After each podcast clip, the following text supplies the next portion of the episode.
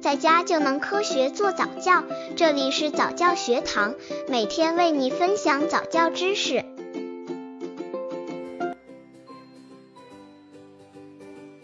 宝宝上早教后的变化：一、孩子胆子大了。第一次上亲子课的小鱼儿一直紧贴着妈妈的腿，老师叫名字让小朋友上台拿玩具的时候，很紧张的往后躲，最后鼓足勇气拿回自己的玩具，也是慌不择路的扑到妈妈的怀里。现在的小鱼儿可是老道多了，老师还没点名就跑到老师身边看看袋子里装着什么东西，老师只好每次拍拍旁边的地板，他才按捺住自己的急性子坐下来。刚接触早教的父母可能缺乏这方面知识，可以到公众号早教学堂获取在家早教课程，让宝宝在家就能科学做早教。二，还是学会遵守纪律，并且听从指令，这是好还是不好呢？于妈不能肯定。一岁以前，宝宝和带他的外婆一老一少都很自由散漫，只要天气允许，一老一小几乎都在外面晃荡，不是逛公园就是坐大汽车。因此，小鱼儿第一次兴高采烈被鱼妈带到早教中心，一看刚出的家门，又要进门，在妈妈怀里鲤鱼打挺，哭闹着，怎么也不愿意进去。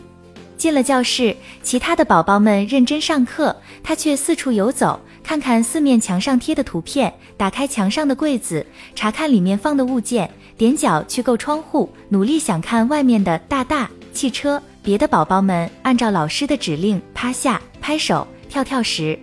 他置若罔闻地用手指去抠墙上的一个斑点，或者用食指和拇指捏起地上的一根头发丝，很得意的哦指给妈妈看。所以头半年，鱼妈其实是很没有面子的。小鱼儿是班里最小的宝宝呢，每次只好用这样的借口安慰自己。半年过去，小鱼儿已经习惯了每周去早教中心，并且配合老师的指令上满一个小时的课。面对这么乖的小鱼儿，自己有一个自由散漫童年的鱼妈，又有些喜忧参半了。这么小就要遵守纪律，会不会过早束缚孩子的天性呢？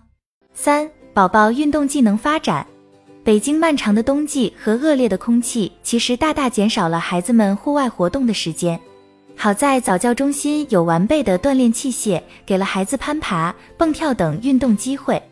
小鱼儿很享受每次的运动时间，很多两岁孩子都不敢尝试的项目，在他已经是小菜一碟了。四、宝宝可以参加大型活动的机会。我们参加的是国内比较大的一个早教机构，每逢年节假日或者店庆，都会有一些庆祝活动，比如说和佳能公司合办的幼儿绘画比赛，万圣节举办的万圣派对，圣诞节在嘻哈包袱铺举办的圣诞活动。单个的家庭或者少数几个家长组织这样的活动，确实能力有限。通过参加这些活动，于妈觉得宝宝出席公共场合的胆量、自我表达的能力、运动协调能力还是有进步。尤其重要的是，他们也为宝宝们小小的人生增添了很多色彩。其实很多的早教学习妈咪是全程参与的，宝宝的一举一动都看在眼里，而且对于老师是否专业，妈咪也会一清二楚。宝宝在早教的学习中是会很快乐的，大多数的妈咪都表示早教很管用。